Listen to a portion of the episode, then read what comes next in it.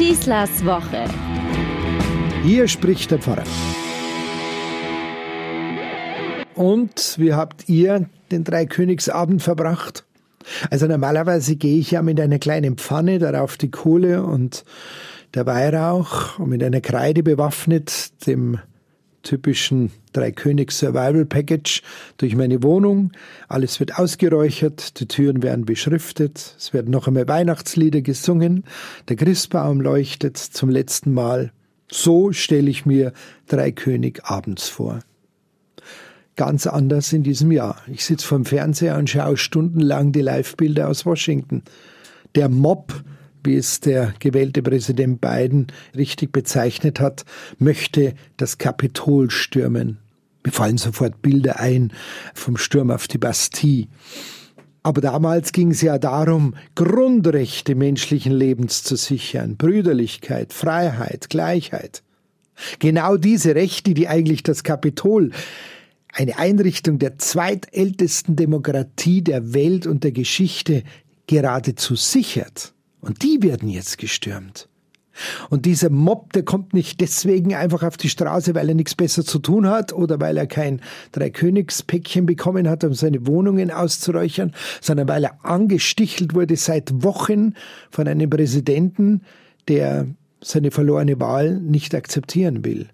Und aktuell noch angestichelt wurde durch eine Rede, die er öffentlich gehalten hat.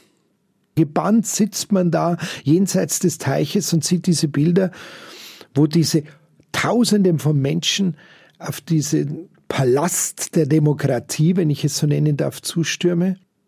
Und das ist nicht irgendeine kleine ähm, Bananenrepublik irgendwo in dieser Welt, in der sich das abspielt. Das ist kein kleiner Putsch irgendwo am Rande der Welt.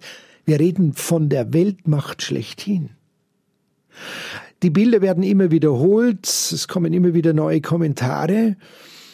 Und mir fällt ein, es ist drei König. Ich habe heute drei König gefeiert. Ich habe noch einmal dieses Evangelium gehört, so wie es mir Lukas beschreibt, wie es damals bei der Geburt Jesu war.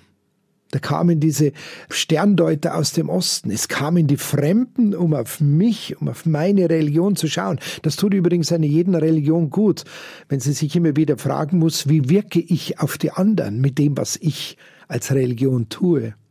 Und sie ließen sich den Weg zeigen von dem Mächtigen, von einem Herodes. Der wies sie darauf an, geht zu dem Kind und dann sagt mir, wo ich es finde. Trump und Herodes, irgendwo sind da Parallelen da, die möchten mir nicht mehr aus dem Kopf gehen. Dieses krampfhafte sich klammern an die eigene Macht. Diese ständige Angst dieser Macht würde einem genommen. Im Weihnachtsevangelium heißt es, ganz Jerusalem erzitterte vor Angst, als man die Botschaft hörte, von wem auch immer, dass der Heiland, dass der Messias geboren sei. Die Sterndeuter aus dem Osten und so endet dieses Evangelium fast wie eine Welle, die am Strand ausläuft. Sie kehrten zurück in ihre Heimat, aber auf einem anderen Weg. Sie wurden verändert durch diese Begegnung und hatten den Mut, selber sich zu verändern. Das ist das Neue an Weihnachten.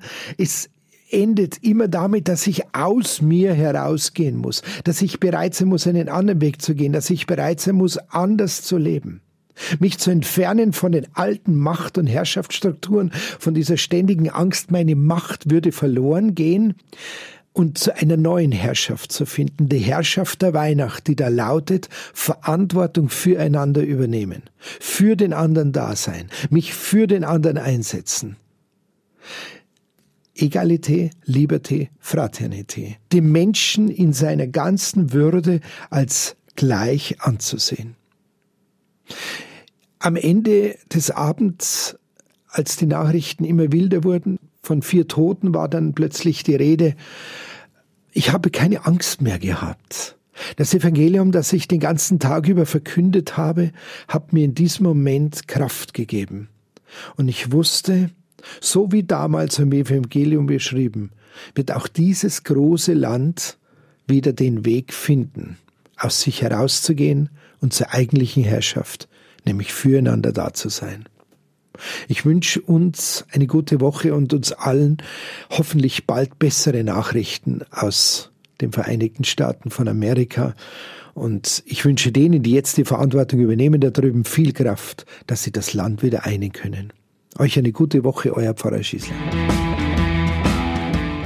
Schießlers Woche ist ein Podcast vom katholischen Medienhaus St. Michaelsbund, zu hören auch im Münchner Kirchenradio.